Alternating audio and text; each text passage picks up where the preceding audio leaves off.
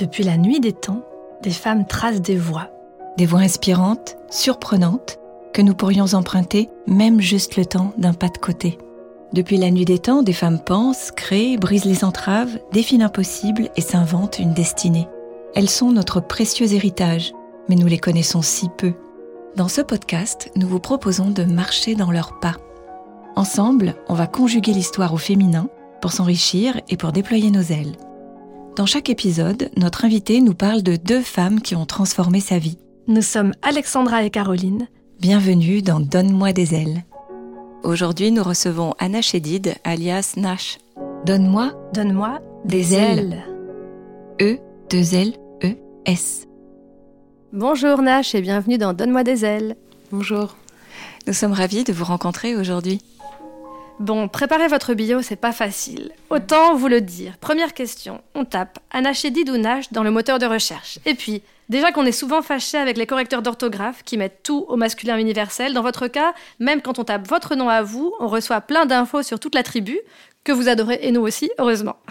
Ajoutez à cela qu'on sait que vous venez de faire peau neuve et que tout ce qu'on a lu sur vous est peut-être complètement caduque. N'en jetez plus, on est foutu. Mais on va quand même essayer.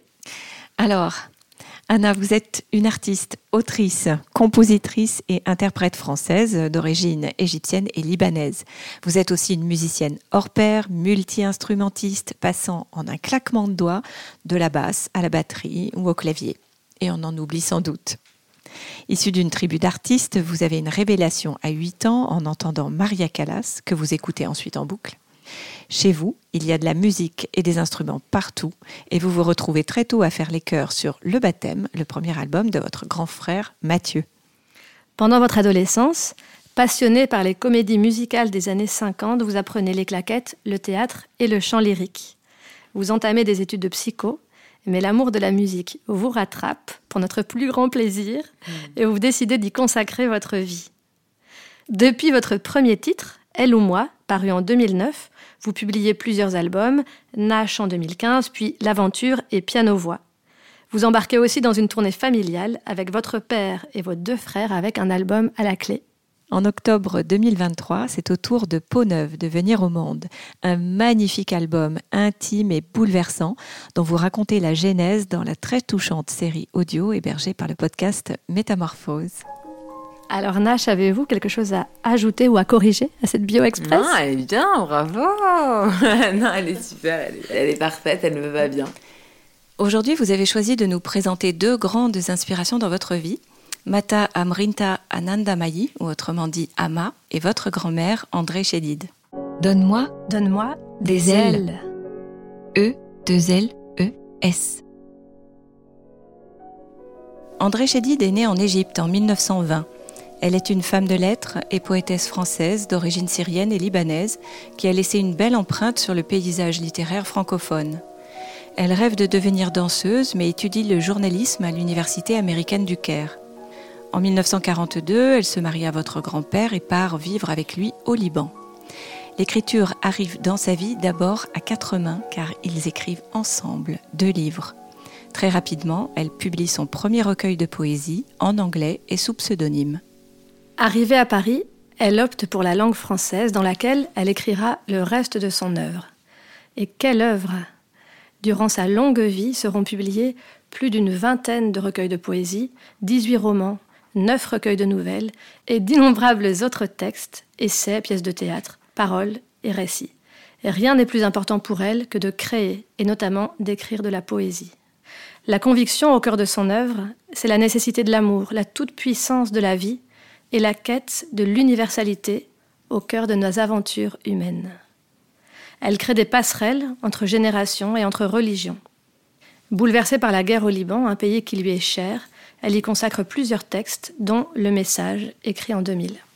Entre autres distinctions, elle reçoit le prix Goncourt de la poésie en 2002. Elle est la deuxième femme à l'obtenir. Et elle est nommée grand officier de la Légion d'honneur en 2009. André Chédid a élevé les mots au rang d'art et semé des pétales de beauté sur le chemin de la vie. Elle nous quitte en 2011, mais son héritage littéraire résonne comme une mélodie intemporelle et une invitation à explorer les méandres de l'âme humaine. Alors Nash, pourquoi avoir choisi de nous parler de votre grand-mère aujourd'hui? Alors déjà, ça me touche beaucoup. Je sais pas pourquoi. Oh. Euh, alors, bon, déjà, donc ça me touche beaucoup, comme vous pouvez le constater. Ça me touche de, de, qu'on lise sa biographie comme ça, parce que je sais pas, ça faisait longtemps que j'avais pas, je m'étais pas reconnectée comme ça à son histoire aussi, et je me rends compte évidemment de sa puissance de, de, de femme, d'artiste, d'autrice, euh, et de ce qu'elle a laissé dans le monde, qui pour moi est vraiment euh, riche et, important, je pense. Et je me rends compte aussi à chaque fois que je que qu'on me lit sa biographie ou qu'on me parle d'elle, bah voilà que cette femme a été vraiment euh, a fait aussi euh, bouger les choses dans, dans, dans, dans, ce qui est être une femme artiste euh, et comment prendre sa place en tant que femme artiste et tout ça. Et je pense que moi, ça m'a, c'est une inspiration qui est énorme pour moi et qui me porte beaucoup. Et je, je suis rarement émue comme ça, hein, je vous dis, elle le sait. et on raconte que quand vous aviez 8 ans, elle vous a offert un cahier et un stylo en vous disant, si tu as quelque chose à dire, tu peux. Tu es une femme, mais tu en as le droit. Oui, parce que je pense que elle voyait que j'étais une petite très sensible, un peu mutique, qui comprenait pas trop euh, le monde et qui et qui et voilà et elle se disait bah voilà moi l'écriture l'art ça a été ma porte de connexion à l'autre aussi et tout ça peut-être que ça peut être une solution pour cette petite fille qui a l'air très sensible et attirée par la poésie. J'ai toujours été dans un truc très poétique comme ça, à regarder le monde, à, à, être très curieuse, à être hyper inspirée par ce que j'entendais, ce que je voyais. Et donc, euh, je pense qu'elle s'est dit, bah, ça peut être une voie pour elle. Et elle a eu raison. Et euh, c'était pas du tout une mamie gâteau. Euh, elle nous faisait euh, pas vraiment de repas quand on venait chez elle. C'était, elle était assez, assez distante. Et beaucoup dans son bureau à écrire. Elle était pas du tout charnelle. Et donc en fait, c'était sa manière de nous donner quelque chose, de nous octroyer une attention, une affection. Donc en fait quelque part, elle nous a donné beaucoup d'amour par sa poésie, par son art. C'est la clé, ouais, qu'elle m'a qu'elle, m'a donnée en tant que grand-mère, en fait. Mm. En réécoutant des interviews d'elle, on s'est rendu compte à quel point l'indépendance, c'est vraiment super important pour elle. Et elle a dit que non seulement elle remerciait sa mère de lui avoir appris l'indépendance, mais qu'elle veillait à ne pas interférer en fait dans les choix de, ses enfants et petits-enfants. Ouais, ouais, mais c'est marrant parce que ma grand, mon arrière-grand-mère, donc sa mère Alice, c'est mon deuxième prénom, je porte euh, ce prénom-là aussi, c'est une, une des premières femmes euh, en Égypte à avoir euh, divorcé, par exemple. donc c'était une, une, une, punk, quoi. Et, euh, et elle avait, elle avait un, vraiment un caractère. Fallait pas du tout la chercher, quoi. Elle était, elle savait ce qu'elle voulait. Elle attendait pas qu'un homme donne un aval de je sais pas quoi pour aller. Enfin, et donc euh, ma grand-mère André était beaucoup plus timide que sa mère, beaucoup plus euh, sage que sa mère, et elle, admirait beaucoup la liberté de sa mère. Elle, elle, a pu, pour le coup, elle mettre en place cette liberté-là et cette autonomie-là dans son art et en prenant sa place en tant que femme artiste, quoi. Et euh, par rapport à nous, par rapport à la descendance, elle faisait énormément confiance. Mon père, quand il a commencé à faire de la musique, euh, bah, elle, lui, elle lui disait, mais vas-y mon fils, euh, t'as du talent, tu vas y arriver. Mathieu, pareil. Moi, pareil, je lui ai fait écouter mes premières chansons. Elle était assez jolie. Vas-y, vas-y, va trouver ton truc, en fait. Va trouver ton truc. Sans jugement, quoi. Et c'est quoi pour vous, du coup, être une femme indépendante? Bah, C'est croire en soi, croire en son pouvoir, croire en sa valeur, croire en son potentiel, euh, euh, en son humanité. Euh. C'est déjà beaucoup. ouais. ouais, mais je, crois que c'est ça, c'est se dire qu'on n'a pas besoin de, de, de, quelqu'un ou de, du regard ou de l'aval de quelqu'un pour croire en son, sa, valeur. Mm. Oui, c'est très inspirant.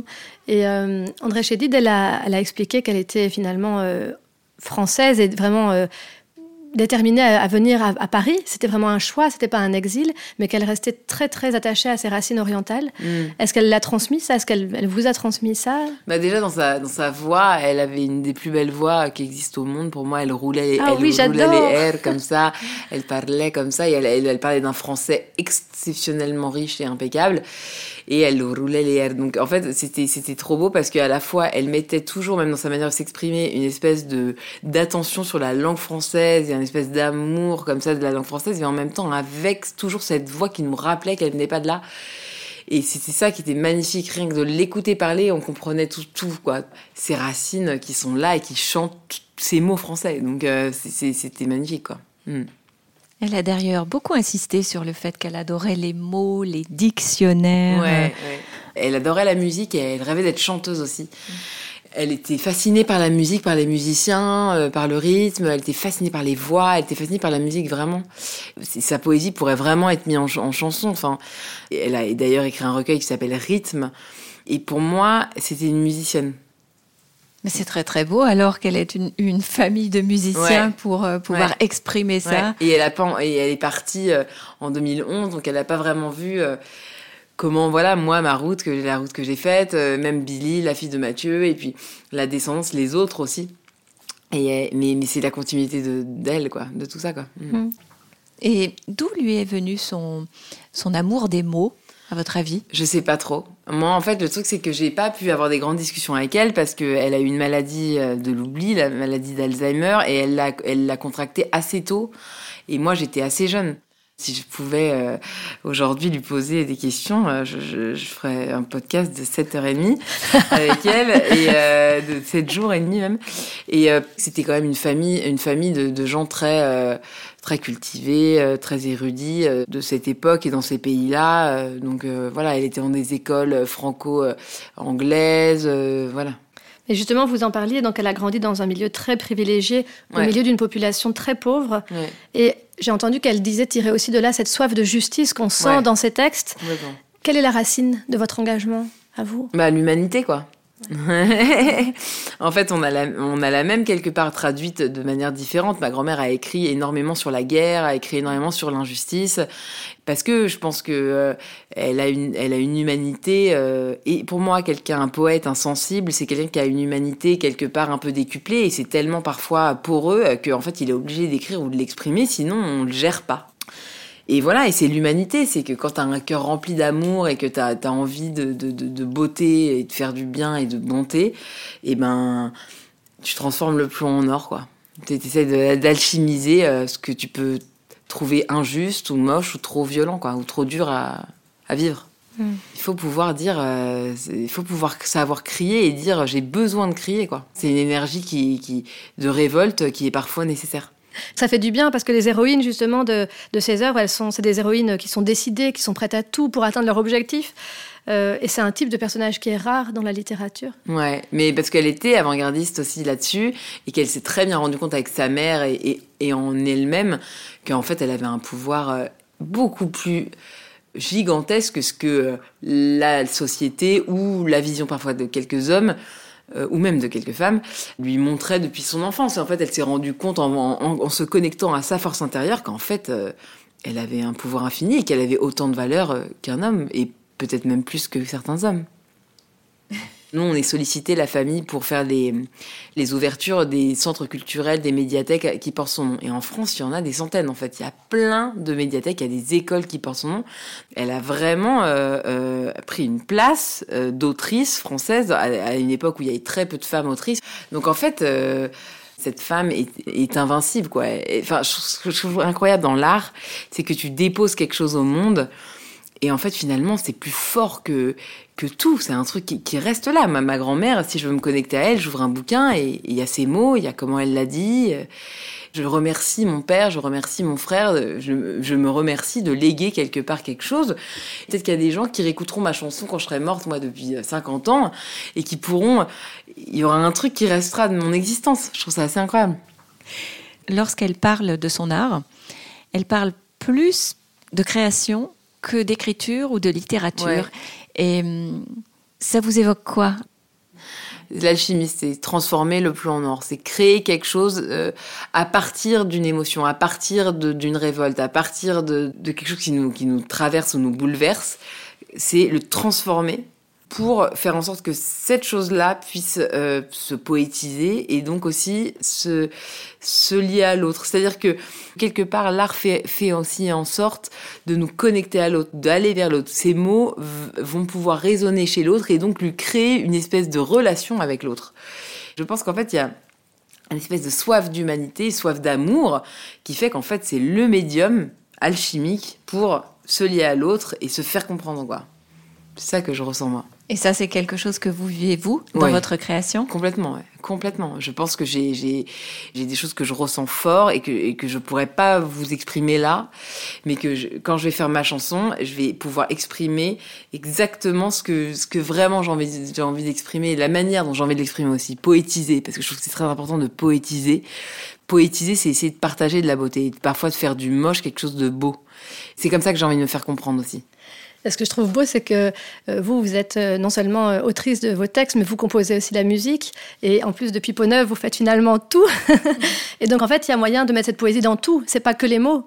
Euh, c'est que voilà, vous pouvez exprimer tout ce subtil non seulement dans les textes de chansons, mais finalement dans chaque note, dans chaque euh, dans chaque accent, note et même dans chaque photo que j'ai partagée, dans chaque post que j'ai fait sur les réseaux, dans mon podcast, dans tous ces, toutes ces prises de parole et même la manière dont je parle à mes partenaires qui sont des producteurs. Et ben en fait, je m'exprime vraiment avec ma sincérité, mon cœur, mon émotion, mon instinct, mon intuition d'artiste.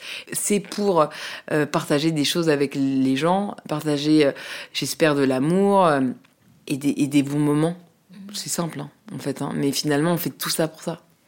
Ça me fait, ce que vous dites me fait penser à, à, ce qu'elle disait. Elle disait qu'elle avait toujours placé l'espérance au-dessus du désespoir et qu'on avait tant besoin d'espérance. Ah ouais, mais c'est pour moi, il n'y a que ça qui compte.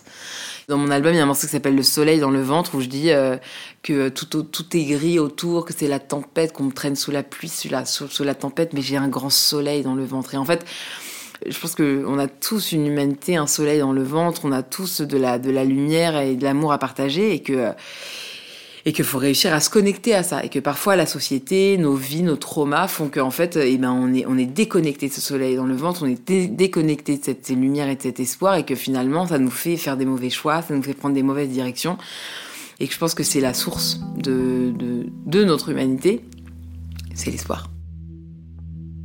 Pour mais mes ardeurs, mes dérapages tapageurs. On me traîne sous la pluie, sous la tempête. Mais l'espoir à l'intérieur chasse sans bruit et sans douleur. Tout ce gris que je vois par la fenêtre. Car j'ai un grand soleil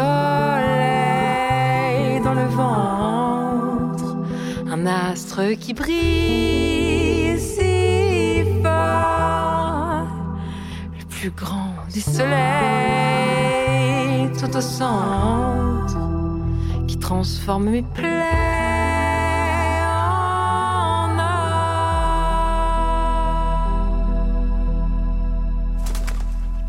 Et c'est comment de se sentir euh, issu d'une telle filiation? Je sais pas, je connais que ça. C'est comment Alors, je, c'est génial, c'est génial. Vous voyez, voyez l'émotion que ça me crée quand vous parlez de ma grand-mère. C'est que, c'est qu'en fait, tout ça, c'est quelque part. Euh, j'étais avec mon frère hier Mathieu, on dînait ensemble, et puis mon père, et puis mon autre frère, ma mère, et tout ça, c'est des gens qui sont vraiment dans une vraie humanité, quoi. Ce qui nous intéresse, c'est vraiment, sincèrement, de partager avec les gens et d'essayer d'apporter de l'amour et un peu de bien-être dans ce monde qui est quand même pas ultra simple tout le temps. C'est de l'artisanat presque. Hein. On œuvre tous les jours pour réussir à faire ça, quoi. Donc en fait, on fait tous le même métier quelque part et on le fait avec cette même volonté. Et c'est ça le dénominateur commun, même si on fait pas du tout la même musique, c'est vraiment la même motivation. Et ça, c'est ce qu'on nous a légué et c'est ce que je, je pense perdurera même après, nous. Et alors, vous disiez que, spécifiquement avec Peau-Neuve, il y avait cette connexion spéciale avec justement votre grand-mère. Ouais. Est-ce que vous pouvez nous expliquer pourquoi? Bah Parce que je pense que euh, j'ai vécu vraiment un chaos, j'ai vécu, j'ai vécu une traversée du désert, j'ai dû beaucoup aussi éprouver mes ombres pour retrouver ma lumière, me connecter énormément à ma vulnérabilité. J'ai eu des moments de, solitude extrême, de, de perdition, de de tristesse aussi. Et je pense que sa force, en fait, euh, alchimique, quoi, et poétique, euh, m'a, inspiré et me, et me, me tient tout le temps. Enfin, me tient, me, me, relève, en fait. Elle m'a, elle m'a accompagnée quelque part pendant cette période. Et si une auditrice ou un auditeur qui nous écoute euh, ne connaît pas encore André Chédid, vous lui recommanderiez quelle lecture? Pour commencer? Hmm. bah, Je dirais Rythme, tiens, c'est un recueil de, de poèmes parce que sa poésie est tellement, euh, c'est tellement philosophique en fait. Pour une première approche, je pense que euh, c'est, euh, il y a déjà du lourd quoi. Et vous, c'est quoi le texte que vous chérissez particulièrement d'elle Alors il y a un poème que j'adore d'elle qui s'appelle L'autre et qui est un peu en résonance avec justement cette traversée du désert que j'ai vécue et toute cette histoire. À force de m'écrire, je me découvre un peu, je recherche l'autre. J'aperçois au loin la femme que j'ai été, je discerne ses gestes, je glisse sur ses défauts, je pénètre à l'intérieur d'une conscience évanouie. J'explore son regard comme ses nuits. Je dépiste et dénude d'un ciel sans réponse et sans voix. Je parcours d'autres domaines. J'invente mon langage et m'évade en poésie. Retombé sur ma terre, j'y répète à voix basse invention et souvenir. À force de m'écrire, je me découvre un peu et je découvre l'autre. C'est magnifique. Et c'est tellement beau de se dire ça a été écrit en fait il y a des années. Ouais. Et en plus c'est tellement en résonance avec euh, ce que j'ai vécu que euh, quand j'ai lu ça, je me suis dit c'est, enfin je me suis reconnectée à ce texte il y a pas longtemps. Et je me suis dit waouh. Et en fait c'est pour ça que je parle de la puissance de léguer aussi des choses qui sont pas matérielles, qui sont des choses poétiques ou des choses. Ça m'a beaucoup apporté ça, c'est cet héritage poétique. Euh, donc euh, moi je, dis aux gens allez-y écrivez à vos enfants aux petits enfants même si vous n'êtes pas euh, forcément écrivain écrivaine en fait c'est ça qu'ils vont garder qui va en fait être le plus précieux pour eux. L'hiver qui arrive à son terme s'est inscrit dans mon épiderme et j'ai perdu toutes mes plumes. Voyage mes cicatrices comme une flamme dans les coulisses qui me démange et me consume qui pourrait me sauver, me saisir, me ressusciter, faites qu'apparaisse une main tendue. Car je ne peux me relever et voudrais t'en laver d'une caresse mon cœur nu. Faire peau neuve, table rase du passé pourvu qu'il pleuve un fleuve, des trombes d'eau et d'or sacré. Je fais bonheur. Une mère universelle incarnée. Voilà ce que l'on ressent lorsqu'on approche Ama, une guide spirituelle indienne, connue pour sa façon si singulière d'embrasser les gens, des heures durant dans le monde entier. Elle naît en 1953 dans la province du Kerala, dans le sud de l'Inde, sous le nom de Soudamani, dans une famille modeste de pêcheurs. La compassion la happe dès sa jeune enfance. À cinq ans, malgré les punitions que lui infligent ses parents, elle persiste à prendre de la nourriture de la réserve familiale pour la distribuer aux pauvres. Ces nombreuses et précoces expériences spirituelles sèmeront l'incompréhension et le rejet au sein de ses proches et vont la contraindre à quitter le toit familial et à vivre sans abri dès l'âge de 22 ans. Il se dit qu'elle fut alors nourrie par des animaux. À 25 ans, elle est déjà reconnue pour ses enseignements qu'elle dispense auprès de personnes en quête spirituelle. Elle devient Mata Amrita Nandamayi, la mère de la béatitude immortelle, et autour d'elle se forme un noyau de disciples dévoués qui l'accompagnent et la soutiennent encore aujourd'hui. Elle fonde un ashram, puis deux organisations humanitaires en 1981, qui deviendront plus tard l'ONG Embracing the World, qui a pour mission d'alléger le fardeau des démunis. Cette organisation finance de très nombreux projets dans le monde, comme par exemple offrir des repas à 41 millions d'Indiens chaque année et construire 45 000 logements en Inde. Mais on la connaît davantage en tant que Ama, qui veut dire mère. Elle parcourt depuis 36 ans le monde pour offrir son étreinte, le darshan, aux personnes de toutes nations et confessions. Rien qu'en 2022, elle aurait serré dans ses bras plus de 40 millions d'âmes en quête d'amour. Alors Nash, comment est-ce que vous avez découvert Ama? Je trouvais ça assez intriguant, cette femme qui fait des câlins aux gens. Je me disais, mais c'est dingue ce truc. Et j'ai eu envie d'aller voir. Et donc, je suis allée euh, voir Ama. Et j'ai eu une chance incroyable. En fait, j'ai pu me glisser à côté d'elle, à côté de là où elle était. Donc, en fait, je l'ai regardée pendant une heure faire des câlins aux gens. J'étais vraiment à un mètre d'elle. Et donc, je l'ai regardée pendant une heure. Et j'ai senti un truc incroyable que j'avais jamais senti de ma vie. En étant juste à côté d'elle et en voyant comment elle serrait les gens, dans les bras avec tout cet amour, vraiment, cette bienveillance et tout ça. Et en fait, j'ai senti que ça avait vraiment un pouvoir. Et que c'était énergétique, hein, mais que ça avait vraiment un pouvoir concret. Et donc, euh, ça m'a fasciné, évidemment. Et ça m'a fait vraiment écho aussi à ce que je, parfois je pouvais ressentir sur scène. Où euh, quand on est là et qu'il y a une osmose incroyable et qu'il y a vraiment un espèce d'alignement, et ben, je sens cette, cette même énergie d'amour, je le sens. Il y a beaucoup de gens qui disent mais ah, mais c'est quoi ce truc? Et puis en plus c'est lucratif ou je sais pas quoi et des gens qui trouvent ça soupçonneux quoi. Et moi, pour l'avoir vécu, en fait, moi, je trouve que c'est super noble et super beau. Et en fait, quelque part, je trouve que c'est hyper euh, important de mettre en valeur ces actes qui sont justement aussi des actes quelque part gratuits et qui paraissent parfois, oui, c'est hippie ou je sais pas quoi. En fait, pour moi, ça a vraiment de la valeur. Et donc, voilà, je voulais en parler. Et d'ailleurs, ça, semble avoir de la valeur pour beaucoup de personnes, puisqu'il y a bah, jusqu'à 40 millions de personnes par an qui viennent la voir pour qu'elle les enlace. Ouais, qu'elle les enlace. Et moi, elle m'a enlacée. Elle m'a, ça m'a fait, ça m'a vraiment euh, apporté quelque chose. En fait, ça apporte au-delà de l'affection qu'elle nous apporte, ça apporte aussi cette euh, inspiration de se dire, mais en fait, il y a que ça qui, est important quelque part. c'est comme une transmission. En fait. Et pour être allée à sa rencontre au moins trois ou quatre fois moi-même, c'est vrai qu'elle a une fréquence qui est vraiment tout à fait à part. Ah oui, Et qu'on se fait happer, euh, qu'il y ait Darshan ou pas, on se fait happer par sa présence. Déjà, en allant là-bas, on a une volonté d'être dans une énergie d'amour. Donc, je pense que ça se, ça se ressent euh, aussi, cette énergie du, du public, en fait. Pourquoi est-ce que vous pensez que c'est important d'avoir des figures d'amour universel comme Ama? Parce que euh, le monde en a besoin, le monde a besoin de ça et que quelque part dans les religions, euh, on est, on est dans des, dans des sociétés euh, moins, moins religieuses, moins liées à la spiritualité. C'est pas, c'est pas mieux ou pas bien. Hein. Moi, j'ai aucun jugement là-dessus, mais par contre, je pense que l'humain a besoin, surtout qu'on est des humains, on n'a pas la chance tous de, naître dans des foyers aimants. Euh, on le sait, hein, les enfants qui sont pas pris dans les bras et pas aimés l'enfant peuvent en mourir. Hein. donc, nourrissons, il y a des nourrissons qui peuvent mourir d'un manque d'amour. Donc, en fait, on doit être abreuvé par ça. Et la musique, l'art, c'est ça, en fait.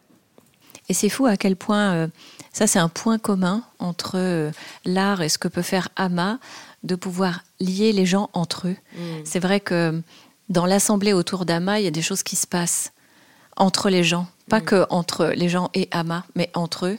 Et euh, nous qui avons eu la chance d'assister à votre soirée de lancement, et merci encore, c'était tellement flagrant ça, ce qui nous liait, nous, autour de vous. Hmm. L'énergie qui circule et votre fréquence qui, qui, va, qui se déverse sur l'assemblée. Mais cette fréquence crée quelque chose entre nous tous. Et ça, c'était vraiment impressionnant. Et je pense que ça, c'est aussi un détachement de l'ego. C'est-à-dire qu'en fait, euh, quand on n'est plus dans un attachement de l'ego, de se dire, ok, est-ce que je suis bien, est-ce que je chante bien, est-ce que ma chanson est bien, est-ce que les gens ils vont aimer ce que je fais, machin. Quand on est dans cette attente-là, on est dans la fréquence, euh, je sais pas comment elle s'appelle cette fréquence, mais bref, un peu égocentré c'est pas important moi quelque part. Enfin euh, c'est pas important. C'est pas ça qui est important. C'est ce qui va se passer c'est le moment c'est l'amour que je peux donner aux gens. Quelle que soit la chanson que je chante c'est une vibration d'amour que je veux envoyer. Je crois que la fréquence dont vous parlez, qui est un peu la fréquence par défaut des humains, c'est mental FM. On est, mental FM, on est pris dans nos têtes et puis du coup, c'est passé de ça à, la fréquence du cœur. c'est ça. Et je crois que c'est Mère Teresa qui disait, mais plein de gens l'ont dit, mais que la, la distance la plus euh, la plus longue à parcourir finalement, c'est les 30 cm qui séparent euh, la tête et le cœur. C'est ça, c'est ça. En tout cas, vous y êtes sacrément connecté. Hein. Vous avez vraiment fait l'effet d'une prêtresse sur scène dans ce sens de il y a, il y a la création d'un espace particulier et que cet espace, on, peut, on y est invité et on peut y entrer. Bah, j'essaye de chanter avec mon cœur. Même quand je chante, j'ai l'impression que ça, ça, sort, ça sort plus de là que de là, quoi. Enfin, plus là, vous pouvez pas le voir évidemment, mais euh, plus de mon cœur que de ma bouche, quoi. Et comment vous vous préparez justement avant de monter sur scène pour, euh, pour être dans cette... Euh, bah justement, je fais une méditation qui me fait visualiser ça, qui me fait me connecter vraiment. Je, visualise la salle où je vais jouer et je visualise tous ces gens et j'essaye vraiment de me dire que je vais essayer de, de, de, de, leur donner de l'amour, de leur chanter avec mon cœur, de rentrer dans, de mon cœur à leur cœur et de leur donner de l'amour et que les gens qui doivent se connecter se connecteront, les autres, c'est pas grave. Enfin voilà, il faut, faut le faire quoi. C'est ça que je dois faire quoi. Mm. Ce que je trouve beau, c'est que bah, ce sera un petit retour sur euh, André Chédid, mais euh, j'avais entendu euh, pareil dans une interview où elle disait que finalement le travail essentiel de, de l'âme humaine, finalement, c'était d'enlever les masques. Et, et, et, dans vos chansons, bah, c'est aussi des invitations à aller se découvrir, en tout cas dans, dans Peau Neuve, mais aussi avant. Oui, ouais, complètement. Complètement, ouais, c'est ça. C'est, c'est, c'est... On a tellement peur de connecter à sa vulnérabilité en se disant qu'on va être fragile et qu'on va être. Euh, voilà, attaquable ou voilà, qu'en fait on se connecte pas forcément à notre essence et notre vérité. Et c'est ça le détachement de l'ego aussi. C'est de dire bah voilà, je, je, suis vulnérable en fait, et je suis humain et, et c'est tout quoi. Et le, le slogan de l'ONG Dama, c'est euh, donc l'ONG Embracing the World, c'est Compassion in Action. Mm. Et c'est- vraiment fondamental dans sa posture à elle d'agir. C'est important pour vous d'avoir Ah ouais. cet amour, mais dans l'action. Ah bah c'est pour moi, il y a que ça qui, qui- qui existe. Et c'est parce qu'on est dans l'action qu'en fait on peut euh, donner plus, on peut donner à plus de monde, on peut déployer nos forces, on peut rayonner notre euh, no- no- notre amour, notre lumière, et que c'est évidemment l'action. Et c'est c'est c'est c'est évidemment euh, en faisant des choses, en créant en fait, en créant des choses. Ouais. On la connaît pour le darshan et pour l'amour. On, on la connaît beaucoup moins pour son ONG, qui est gigantesque, qui Mm. a des proportions mais gigantesques Bah oui, et qui aide dans le monde entier avec des projets vraiment euh, stratosphériques. Mm. Et c'est étonnant qu'on la connaisse si peu pour cette partie-là. Mais parce que c'est la mère qui fait des câlins et en fait la mère qui fait des câlins, elle peut aussi euh, euh, être une visionnaire. Et en fait, le problème c'est que c'est que c'est où on où on met le curseur médiatique sur quoi, sur quel endroit Mm. on, on- on met le curseur médiatique. Et en fait, ça c'est encore un gros souci en vrai. C'est encore un gros souci. Moi, moi c'est marrant, je suis en promo en ce moment pour parler de mon album et euh, tous les médias me disent ah, mais donc alors il paraît que vous avez fait une formation d'ingé son et que vous avez produit votre disque, mais comme si j'avais j'avais découvert l'Amérique quoi. Et bah j'aime- j'aimerais presque que ce soit pas un sujet. J'aimerais presque Exactement, qu'on se dise ça. pas qu'on se dise pas Oh, incroyable, elle, elle a fait du son, elle est rentrée dans ses sessions Pro Tools. bah ouais, je suis pas plus conne qu'un autre hein, en fait. tu vois? Et je pense que par contre, si euh, il y a des gens qui, ou des jeunes femmes comme moi qui écrivent, qui composent et qui euh, veulent sortir leur musique, qui n'ont pas de label et qui disent ah tiens mais Nash elle a monté son truc, ça se trouve c'est possible, j'en sais rien. Si un jour ça arrive ça, je serais très contente parce que je me dis bah voilà j'aurais mis ma mini pierre à l'édifice même si ça touche deux personnes, franchement euh, c'est génial, c'est énorme en fait, c'est pas rien. Et on sait hein, que le, le pouvoir de représentation, c'est clé en fait dans la capacité à s'autoriser en fait à, Bah, évidemment. à- à péter les barrières. Évidemment, évidemment. Mm, mm. Si vous aviez euh, l'opportunité de vous glisser à sa table à Hama et d'avoir un un one-to-one, Et ben Vous je pense lui que je parlerai, parlerai pas. ah non, Non, j'aurais envie de la regarder, euh, m'inspirer de son énergie. En fait, je pense que je serais assez silencieuse bizarrement. Je lui poserais pas 30 000 questions. Ma grand-mère, je lui poserais un milliard de questions. Mais euh, Ama, euh, je pense que je, non, je, je, je, je serais, je serais assez en distance. Je- J'essaierais de d'être dans son énergie, de, de, de, de la regarder en fait, de, de m'inspirer d'elle. quoi. Merci beaucoup. Merci à vous. merci beaucoup. Donne-moi des ailes. Alors Alex, ce qui m'a frappé avec notre invitée du mois, Nash, c'est qu'elle se définit évidemment comme une artiste, mais elle a aussi utilisé le mot d'artisane pour qualifier ce qu'elle faisait. Et j'avoue que ça m'a beaucoup plu, mais ça m'a aussi interpellée parce que j'ai plutôt tendance à opposer le domaine de l'artisanat et le domaine de l'art. Oui, et tu vois, ça m'a interpellée moi aussi, et du coup, je suis allée voir dans le dictionnaire en disant, mais c'est tellement différent ou, pas Euh, On aime bien, nous, vérifier ça. Et hum, quand je suis allée voir dans, le Larousse, en fait, la distinction, elle est pas si flagrante, en tout cas sur le métier. Euh, le Larousse définit l'artisanat comme un métier manuel qui répond à des normes traditionnelles, et il définit l'art comme un ensemble de procédés, de connaissances et de règles qui intéressent l'exercice d'une activité ou d'une action quelconque. Donc tu vois, c'est pas très différent. Oui, c'est vrai, c'est pas très différent, c'est pas très jojo non plus. Là où il y a une différence, par contre, c'est au niveau de la personne qui exerce le métier. Euh, L'artiste, il est qualifié comme la personne qui exerce professionnellement un des beaux-arts ou à un niveau supérieur à celui de l'artisanat, un des arts appliqués. Donc tu vois, la hiérarchie, euh, elle est là par contre. Ouais, elle se fait sur les personnes qui exercent le métier et pas vraiment sur le métier lui-même. Et d'ailleurs, c'est intéressant parce que quand, quand on a fouillé pour voir un petit peu l'histoire euh, de, de ces mots, parce que nous on aime bien l'histoire du langage, on voit que artiste et artisan étaient tout à fait synonymes jusqu'au XVIIe siècle. Et au XVIIe siècle, c'est justement là où on a créé les académies, notamment l'Académie du Beaux-Arts, et peut-être euh, instauré une hiérarchie euh, de, de une espèce de supériorité entre le métier d'artiste et le métier d'artisan. Hmm, quand j'entends euh, parler de, cette- de ce siècle et de la création des académies, je repense à la rédaction de Mm. notre livre et de tout ce que cette époque a, a fait euh, à la cause des femmes. Mais bon, bref, on va revenir à ce qui est lumineux et notamment ce que je trouve beau dans la définition de l'artisanat, c'est euh, les mots qui sont utilisés aussi dans la définition. On parle de patience, de minutie et de dextérité dans la réalisation de son art. Et avec Nash, je trouve qu'on est pleinement dedans. Elle nous explique qu'elle a pris trois ans pour concocter de A à Z son dernier album, Peau Neuve, euh, tant dans l'écriture des chansons que jusqu'à la réalisation de, la pochette euh, et à la réalisation du son. Ouais, ça c'est super beau. Et elle est belle cette définition de, l'artisanat et de du travail de l'artisan. Mais tu sais, je, rebondis sur le fait que le XVIIe siècle, euh, voilà, avec le langage euh, et les femmes, euh, c'était pas ça, et qu'on a cherché à les évincer. Écoute, c'est fou, je suis allée voir dans le, dans le Robert ce qu'il disait sur l'artisanat. J'aime bien hein, toujours aller voir dans d'autres dicos. Et tu sais quoi? Il dit que le mot artisan se met rarement au féminin. Tu le crois ça? J'y crois, oui, mais ça me fait quand même mal.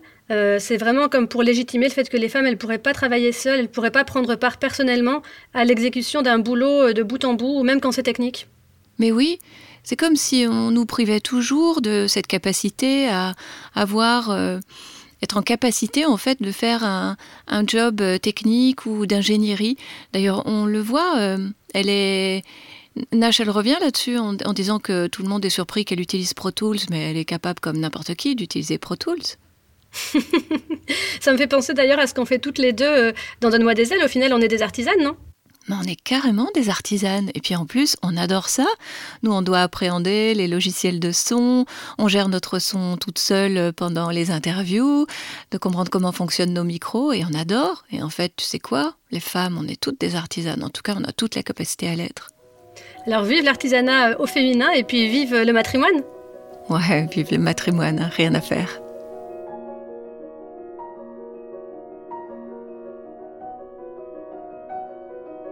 Cet épisode a été conçu avec beaucoup d'amour par Caroline Le Cire et Alexandra Huguetto. Pour le son et la réalisation, c'est Charlie Azinco qui a fait des merveilles. Aidez-nous à faire rayonner les femmes en partageant cet épisode et en lui donnant plein d'étoiles. Quant à vous, quelle inspiratrice vous a donné des ailes? Partagez votre expérience sur les comptes Facebook ou Instagram du podcast. Nous avons hâte de la découvrir. Et surtout, n'oubliez pas que vous êtes vous aussi une source d'inspiration. Le monde a plus que jamais besoin de votre lumière.